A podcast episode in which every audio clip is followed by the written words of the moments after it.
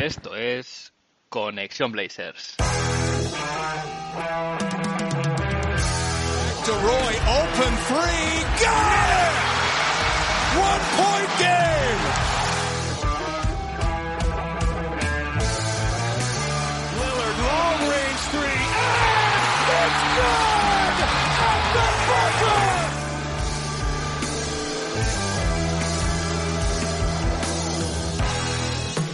Bienvenidos al episodio 64 de Conexión Blazers.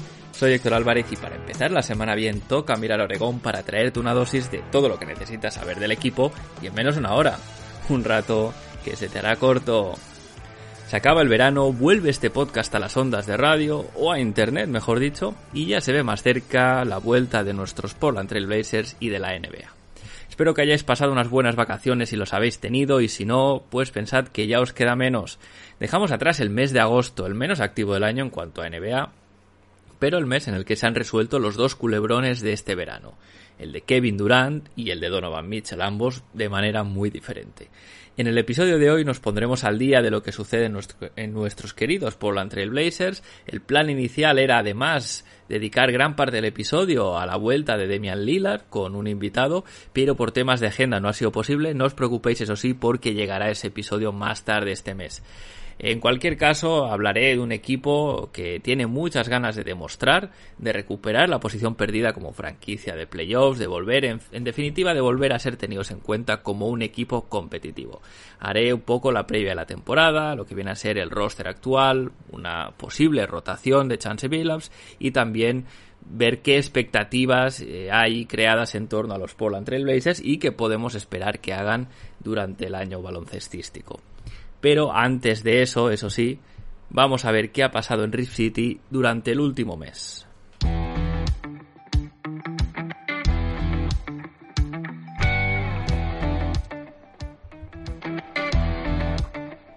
Empieza el capítulo de actualidad con un problema que hubo, una, un poco de movida, podemos decir, con el equipo de retransmisión, y es que de la manera más tonta e innecesaria se generó malestar en la afición en un verano que debía ser todo lo contrario, de generar ilusión.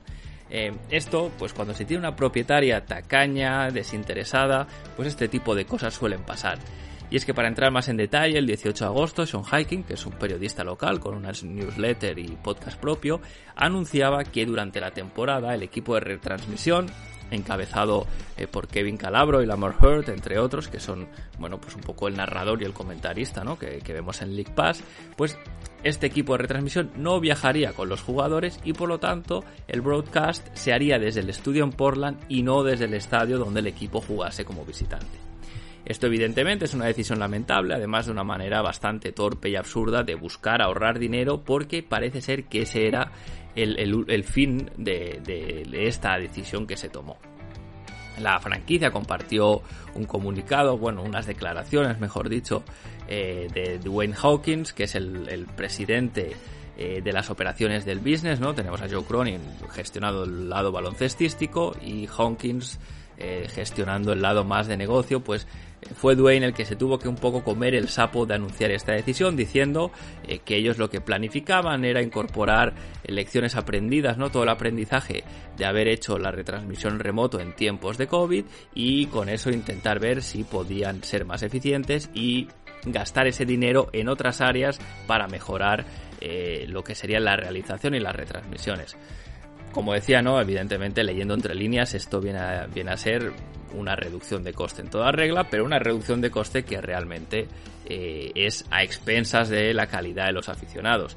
De hecho, la propia afición y los medios locales se pusieron un poco en pie de guerra contra esta decisión, porque no podemos perder de vista que eh, el no tener al equipo de comentaristas in situ dificulta la labor de, la retransmisión en sí, que depende en exceso de lo que vean en la pantalla, lo que les ponga la realización, no se captura la atmósfera del estadio, es un poco difícil, ¿no? Trasladar la emoción de la narración al espectador. Y además, encima, además de todo eso, de haberse hecho, Portland hubiese sido el único equipo, la única franquicia de la liga haciendo esto, lo que un poco nos da a entender eh, del poco sentido de esta dirección. La presión finalmente ejercida por toda la comunidad de aficionados obligó a la franquicia a dar marcha atrás, pero esto queda como una muesca más de la pobre gestión, gestión, por decir algo, de Jody Allen. Mientras no venda la franquicia va a ser difícil que no haya más cagadas de este tipo. La parte positiva, bueno, se mantiene el esquema original, así que no cambiará nada respecto a la temporada pasada. El equipo de retransmisión seguirá viajando con los jugadores y además se ha puesto de manifiesto que la afición puede conseguir influenciar de una manera positiva en el devenir de la franquicia. Y continúo con otro movimiento incomprensible en el que los Portland Trail Blazers han decidido prescindir de los, de los servicios de la entrenadora asistente Nisha Curry. Mark Spears de ESPN y el medio Unscape daba la noticia en Twitter y adjuntaba un breve, un breve comunicado eh, de los Portland Trail Blazers de la franquicia con los clásicos apreciamos el trabajo que ha hecho, hemos decidido tomar otro camino o le deseamos lo mejor. Ahora mismo hay poca información sobre el por qué Nisha Curry eh, ya no va a seguir siendo parte del equipo técnico. El hecho de que Jason Quick, que es el periodista de cabecera de The Athletic, cubriendo cubriendo los por entre el Blazers y el principal insider eh, al respecto. El hecho de que esté fuera porque se está tomando un descanso de su trabajo no ayuda a tener información un poquito de calidad y de primera mano de la franquicia al respecto, así que no se sabe gran cosa de por qué se ha dado esto. Eh, lo que sí se puede decir es que Nisha Carey ha demostrado ser una gran profesional. De hecho, eh, Chelsea Billups siempre ha elogiado su labor desarrollando a los más jóvenes y los resultados de su trabajo fueron bien visibles, especialmente durante los meses de tanqueo en que pudimos ver jugadores que progresaron muchísimo de principio a final de temporada, como es el caso de, Greg Brown, CJ Levy, el propio Nasir Little antes de lesionarse, etc. Además, la labor la buena labor de, de no había pasado desapercibida en la comunidad baloncestística en general porque recientemente había sido nombrada seleccionadora del combinado de las Islas Vírgenes, siendo así la primera mujer de la historia del AmeriCup, que es este especie de europeo pero que se juega en Estados Unidos, de menos prestigio, eso sí, em, eh, no en Estados Unidos, perdón, en América en general, pues eh, se había convertido en Nisha Carey en la, primera mujer en liderar a, una selección absoluta en este torneo, ¿no? Nos da un poco de, idea de que es, una profesional con una gran reputación. Se ha especulado con un movimiento para abaratar costes, viniendo de Jody Allen, pues podría ser, pero realmente no hay información al respecto, así que esperemos que se sepa un poquito más acerca de por qué este movimiento. Y en línea con esto último que os comentaba de reducción de coste, el equipo informaba a finales de agosto que Didi Lusada ha sido cortado. Didi Lusada llegó, por si lo recordáis, en el traspaso de CJ McCollum procedente de los New Orleans Pelicans y por lo visto a final de la pasada temporada y de la Summer League realmente se puede decir que Didi no tenía nivel NBA, con lo cual este corte tampoco tiene un impacto a nivel deportivo en el seno del equipo. El motivo más plausible de este corte eh, se entiende que es para salir del impuesto de lujo, y es que Bobby Marks, periodista de ESPN, apuntaba en Twitter varios detalles al respecto de este movimiento. Eh, Didi Lusada, por ejemplo, tenía un contrato de 1,88 millones de dólares garantizados, pero eh, si era cortado antes, antes, del 31 de agosto, la franquicia podía usar un mecanismo que le da la liga llamado Wave and Stretch, en que puede cortar un contrato y en lugar de asumir todo el salario en el año del corte, lo puede repartir en este caso en 7 temporadas, con lo cual en lugar de pagar 1, o tener, mejor dicho, en los libros 1,88 millones de contrato este año, en las próximas 7 temporadas se repartirá a razón de 268 mil dólares anuales, lo que sitúa a Portland por debajo del impuesto de lujo ya que estaba más o menos un millón y medio por encima. Además, de esta manera se abre un hueco adicional en el roster. Recordemos que queda un hueco de two-way por ocupar. Y yo debo decir personalmente que me parece un buen movimiento, si bien no soy muy amigo de, de esta acumular salario, eh, repartirlo en varias temporadas. En este caso es una cantidad muy pequeña, ¿no? Estamos hablando de menos de 200, 268 mil dólares, ¿no? Normalmente cuando hablas de números más grandes sí que tiene más impacto, pero al ser una cantidad pequeña no es, no es gran cosa. Además, lo dicho antes, ¿no? Didi Lusado no aportaba nada deportivamente y visto que tampoco se le ha movido este verano, se, da a entender que no tenía mercado. Otro motivo por el que creo que está bien es porque pagar impuesto de lujo de por sí tampoco tiene sentido. Al final no podemos perder de vista que pagar impuesto de lujo penaliza a largo plazo con esta tasa de repetidor, que cuantas más temporadas estés en impuesto de lujo, pues hay una penalización adicional. Si Didi Lusada es el factor diferencial para estar en impuesto de lujo o no, pues prefiero no pagarlo. Si el equipo fuese un contender, si para evitar el, impuesto de lujo hubiese que cortar a un jugador relevante, pues hablaríamos de, otra cosa, ¿no? Em, además, que este hueco que se abre en el roster puede venir bien de cara a traer a alguien antes del training camp o incluso de cara al trade deadline cuando llegue allá por febrero. Y siguiendo con la actualidad, tenemos a la bestia Bosnia compitiendo en el Eurobasket con su selección, Bosnia y Herzegovina. Eh, Nurkic está jugando a un gran nivel, le hemos visto desde hacer un pedazo de póster a Vincent Poirier de Francia, le hemos visto tirar y meter triples, está en un buen momento de forma, además su selección ahora mismo está eh, con opciones de clasificarse contra todo pronóstico y además Billups y Joe Cronin han asistido a este Eurobasket y siguen atentamente el rendimiento del bosnio, le van a ver cada partido que juega. Y yendo ya más a temas NBA, a mediados de agosto se hacía público el calendario para la temporada 2022-2023. Si bien Adrian Wojnarowski y Shams Karania ya habían hecho sus spoilers de rigor acerca de partidos en jornadas importantes como el inicio de la temporada, el día de Navidad o el Martin, Martin Luther King Day, ya se sabe, se ha publicado el calendario entero y vamos a, voy a dejar aquí un par de pinceladas acerca de cómo pinta para los Portland Trail Blazers. En primer lugar, decir que el debut va a ser en Sacramento, ¿eh? jugamos fuera, el día 19 de octubre. Y el cierre, el último partido de la temporada regular, será contra los Golden State Warriors en casa el 9 de abril. Este calendario tiene un inicio muy exigente, es decir, en los primeros 10 partidos se va a jugar contra Phoenix tres veces, contra los Lakers, contra Denver, contra Memphis y contra Miami. Em, qué decir, ¿no? Un, inicio a prueba de bombas, la cosa se relaja un poquito durante el año, pero al final vuelve a haber un sprint muy duro en los, en los momentos finales donde se esté jugando todo, si entrar en playoff directamente, si entrar a través de play-in. El equipo en los últimos cinco partidos se va a enfrentar a Minnesota, a Memphis, a los Clippers y a Golden State Warriors, que se entiende son cuatro equipos que van a estar arriba en la conferencia oeste. Como es habitual, un calendario que, al final pues provoca muchas millas de viaje, 48.000 millas se estima más o menos que viajará el equipo este año, largas giras por el este, de hecho hay hasta tres giras de seis partidos cada uno, también 14 back-to-backs eh, y solo tres partidos televisados a nivel nacional en Estados Unidos, lo que vendría a ser ESPN y TNT. También anunciaba Shams Karania en Twitter nuevos protocolos para la temporada que viene en lo que se refiere al COVID. Eh, para esta 2022-2023 va a haber un test semanal para los jugadores que no estén vacunados y los jugadores, jugadores perdón, vacunados solo serán testeados si tienen síntomas.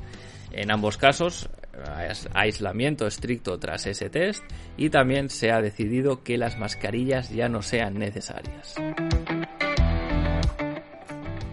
Y me voy ahora al training camp, que cada día está más cerca, aunque todavía no hay fecha oficial de inicio.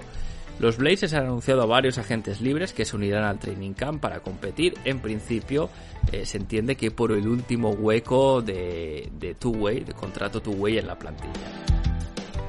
El primero que estará luchando por este contrato se llama Jared Roden, lo anunciaba Shams Karani en Twitter en su momento, es un, es un jugador undrafted, no pasó, no, no fue seleccionado en el draft, proviene de la Universidad de Seton Hall, tiene 23 años, con lo que ha cumplido el ciclo completo, mide 1,98m y juega de escolta. Para que os hagáis una idea, es un jugador que en la NCAA promedió la temporada pasada 15,5 puntos, 6,7 rebotes, 1,2 asistencias y 1,2 robos por partido. Además, también estará Isaiah Miller, este lo anunciaba Chris Haynes, también base, 1,82 en este caso, un base bajito, 23 años. Eh, tiene experiencia en la G-League, donde la temporada pasada promedió 12,5 puntos, 4,6 rebotes, 3 asistencias y 1,6 robos. Otro que se anunciaba era el caso de Norvel Pell, lo anunciaba Adrian Wojnarowski, pero curiosamente eh, hace un par de días, el domingo pasado, fue cortado, siquiera antes de empezar a competir, así que uno menos que estará en esa, en esa pelea, en la que sí que va a estar Oliver Sarr, anunciado por, también por Adrian Wojnarowski, en este caso 2-13, pivot de 23 años, que jugó la temporada pasada en Oklahoma, un total de 22 partidos, y en estos 22 partidos promedió 7 puntos, 4,2 rebotes, 0,9 asistencias, 0,7 tapones en 19 minutos de juego. Cierra esta lista de candidatos Davontai Kakok, que también lo anunciaba Shams Karania, en este caso es otro hombre grande, mide 2'01 a la pivot de 25 años, con experiencia de 36 partidos en NBA repartidos entre los Lakers y los San Antonio Spurs. En su caso eh, ha promediado 2,5 puntos, 2,2 rebotes y 0,2 asistencias en únicamente 6 minutos de juego. Debido a la configuración de la plantilla actual, tenemos bastante base, hay necesidad de hombres altos, altos perdón, muy mal se le tendría que dar eh, este training cap a Davonta Kakok o Oliver Sarr para no hacerse ellos con uno de estos, con este puesto vaya de two-way que hay disponible. Y para cerrar ya el capítulo de actualidad y más a modo de curiosidad, decir que tras la retirada del dorsal número 6 en toda la liga con motivo de la muerte de Bill Russell, eh, bueno, pues Keon Johnson será el último jugador de los Portland Trail Blazers que lleve el número 6 en nuestra camiseta, lo podrá usar eh, mientras sea jugador del equipo, en el momento que salga o, se cambie de número, etcétera, pues ese número 6 ya quedará retirado y no podrá ser usado más por un jugador de nuestros Blazers.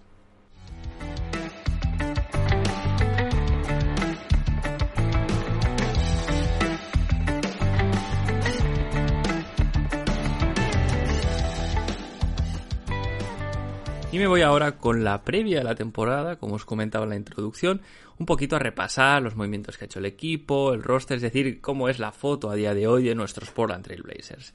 Empiezo por los movimientos de jugadores, había algunas salidas ya eh, que se esperaba, que, que, se podían prever. En primer caso, CJ Levy acababa contrato y el equipo ha decidido no ofrecerle una renovación. Y de hecho ahora mismo eh, ha firmado un contrato con Minnesota, entiendo que para pelear también allí en el, su training camp por un puesto en el roster.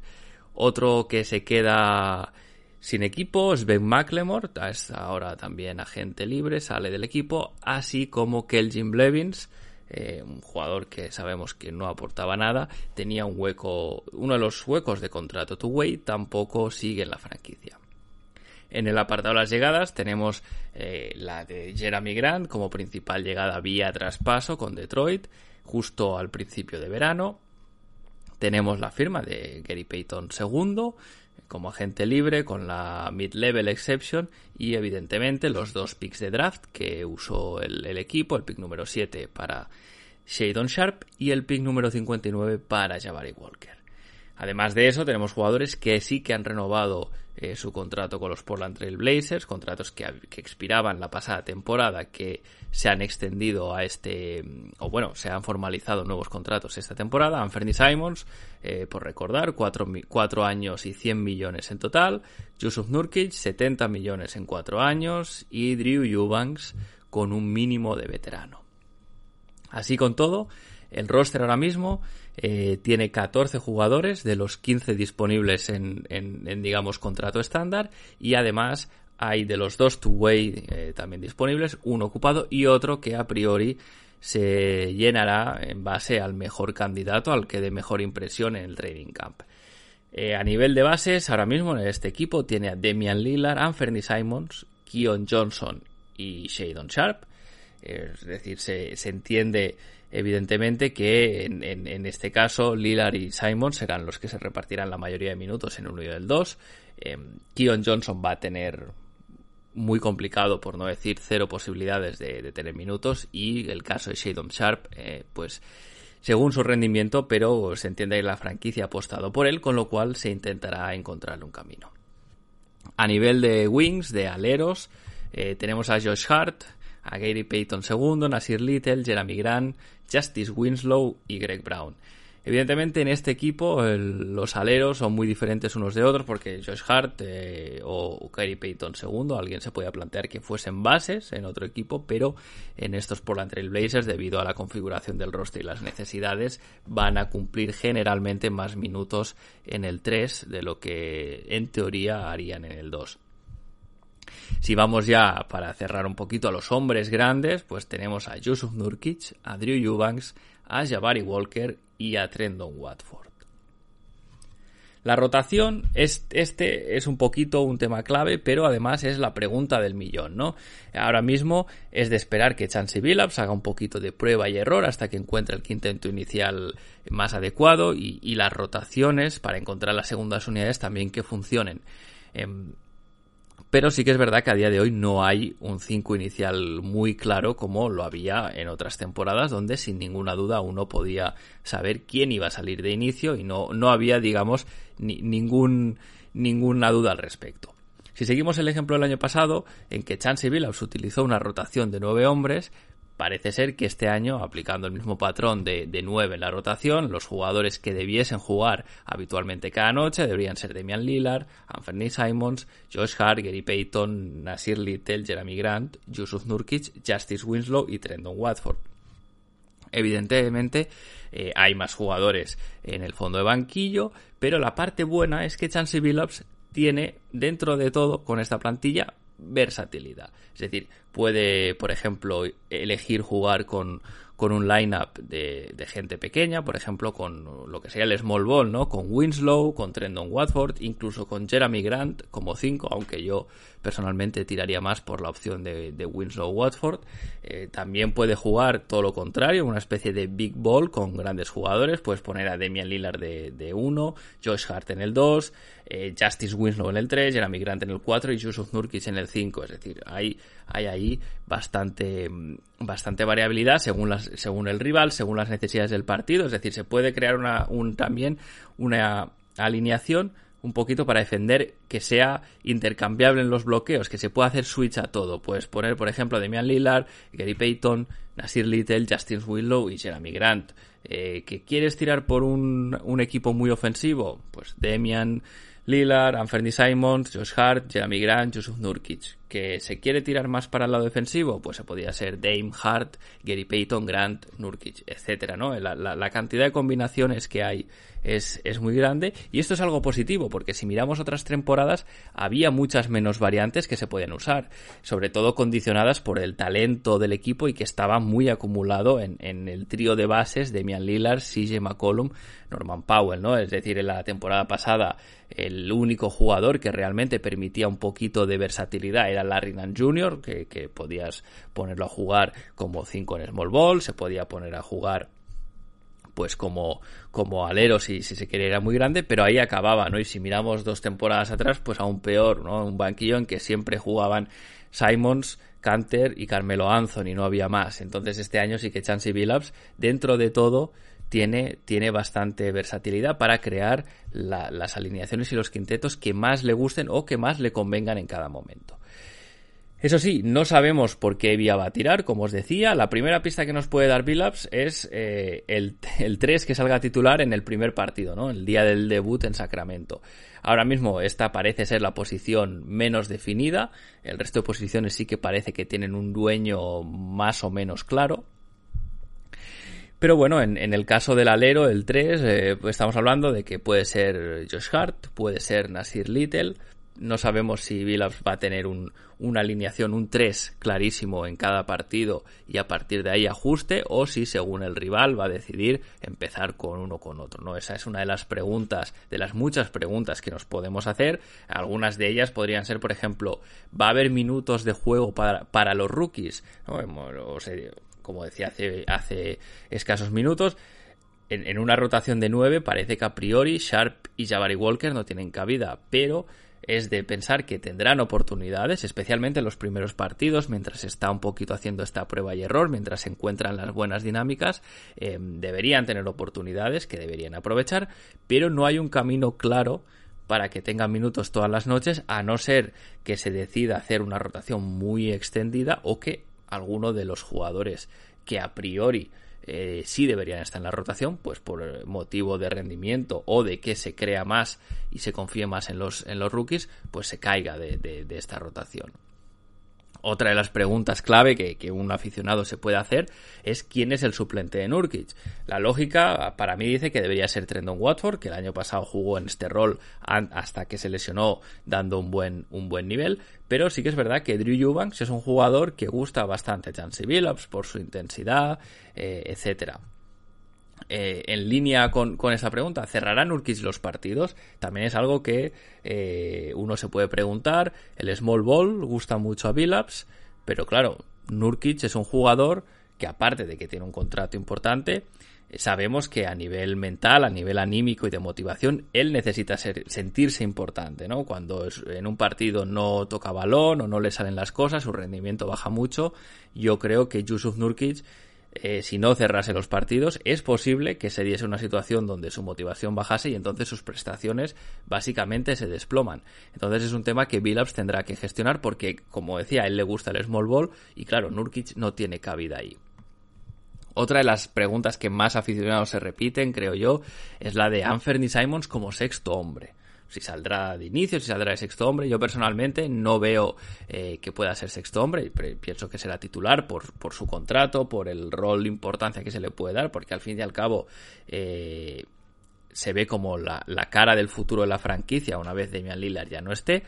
Pero en caso que lo fuera, porque funcionase mejor el equipo, porque Chansey Billups así lo decidiese, eh, podría serlo, pero siempre en un estilo, un rol tipo Tyler Hero en los Miami Heat, es decir, un sexto hombre que juega más de 30 minutos y que cierra los partidos porque eh, al final el talento ofensivo de Anthony Simons no lo puedes tener en el banquillo en un partido apretado. Otra pregunta que también se hace gran parte de la afición es la posición de Gary Payton. Segundo, eh, juega en el, en el 2 como escolta, juega en el 3 como alero.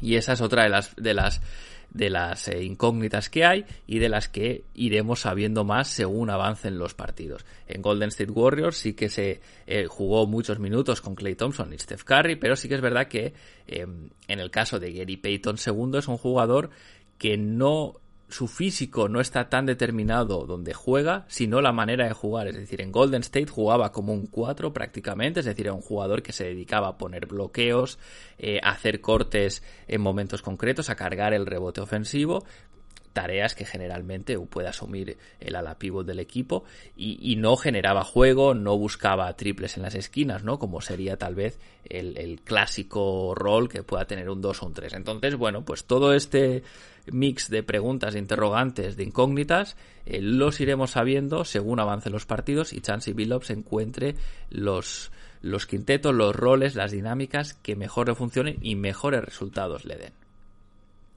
A nivel de expectativas, ¿qué esperar de este equipo? Bueno, yo creo que todos estaremos de acuerdo que el, digamos, la premisa base debe ser que este equipo debe clasificarse para los playoffs. De lo contrario, eh, se hablaría de una temporada como un fracaso, ¿no? En la vuelta de Demian Lillard, con las renovaciones millonarias que se han hecho, el traspaso por Jeremy Grant, todo lo que no sea playoff, pues personalmente sería, sería, sería un fracaso.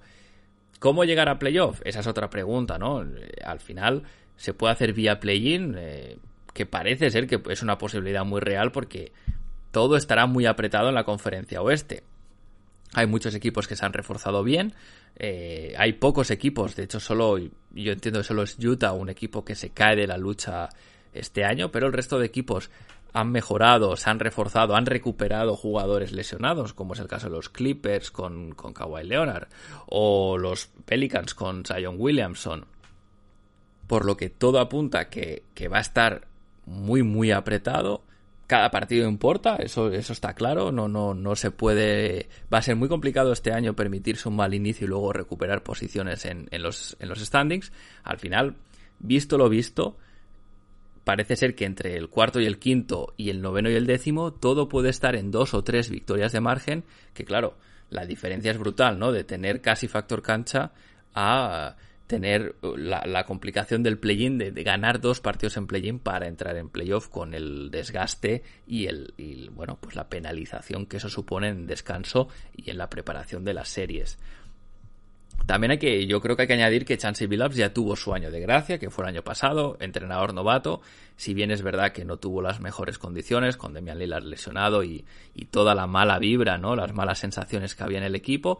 Eh, pero bueno, él, él, ha tenido este año para tomárselo como aprendizaje, lo que es ser entrenador en NBA, porque él, recordemos, no tenía experiencia, solo había sido asistente una temporada en Los Ángeles Clippers y ya, eh, más allá de su pasado como jugador, evidentemente. Entonces, a partir de ahora, Chansey Billups hay que exigirle resultados, ya no es un entrenador novato y las preguntas que yo me hago es, ¿podrá podrá Billups desplegar el juego que él quiere, es decir, en ataque, este ataque con un movimiento de balón, con, con más movimiento también de los jugadores sin balón, más pace, ¿no? Más velocidad en el juego, es lo que quiere desplegar, un poquito la línea de, lo, de lo que juegan los Clippers, un estilo que además es, es, bonito para el espectador y efectivo, pero que es más difícil de aplicar de lo que uno pudiera pensar. Al final, eh, movimiento de balón y más velocidad en el juego se topan un poco con la realidad de este roster, donde hay pocos jugadores pasadores, eh,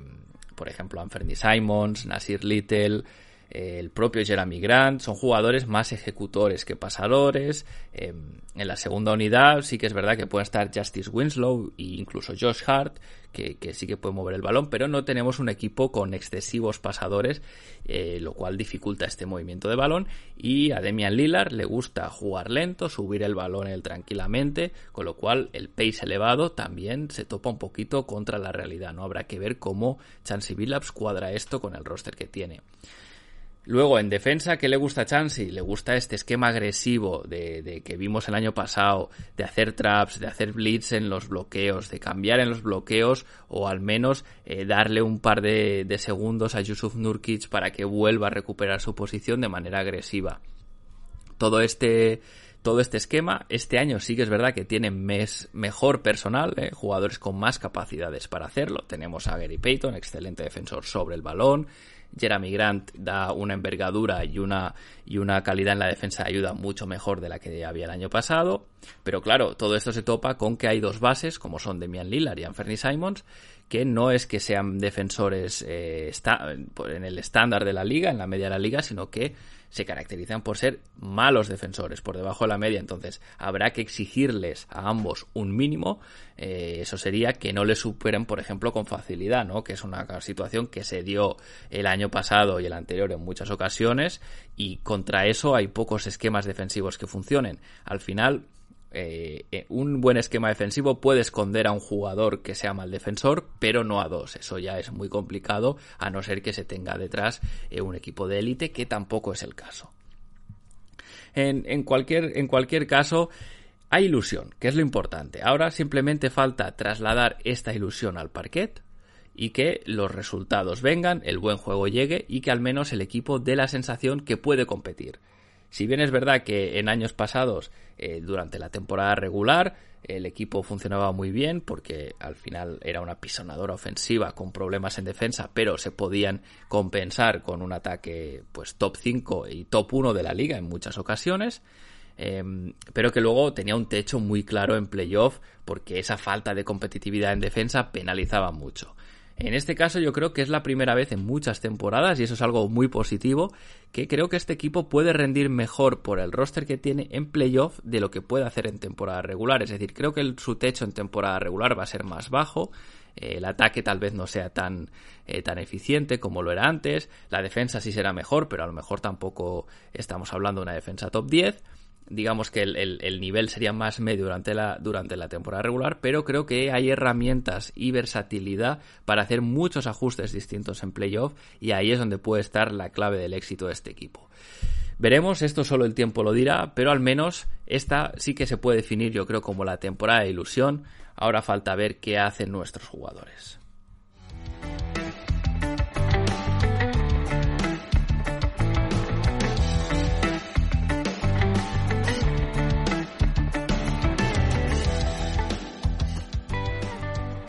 Y con esto cierro el episodio por hoy. Ha sido un placer volver, como os decía al principio, a las ondas de radio por internet. Como habréis escuchado, también he añadido algunos cambios en la musicalidad en los sonidos. Creo que son más consistentes, de mejor calidad de los que había, así que espero que sean vuestro agrado. Estad atentos, eso sí, porque esta tercera temporada ya de Conexión Blazers empieza fuerte, vienen episodios interesantes durante este mes que ayudarán a amenizar un poquito la espera mientras no empieza la temporada regular, ni podemos al final disfrutar de lo que más nos gusta, que es el baloncesto de la NBA y en concreto los Portland Trail Blazers. Si tenéis algo que decir sobre el podcast, algún comentario, alguna propuesta, lo podéis, no dudéis en contactar, ¿sabéis? Lo podéis hacer a través de los comentarios en iVoox, lo podéis hacer a través de la dirección de correo del podcast, conexionblazers.gmail.com, también en, el Discord de la comunidad de Back to Back y vía Twitter en arroba conexionblazers. Si habéis llegado hasta aquí, bueno, y si no también, gracias por estar ahí una semana más, en esta semana de vuelta.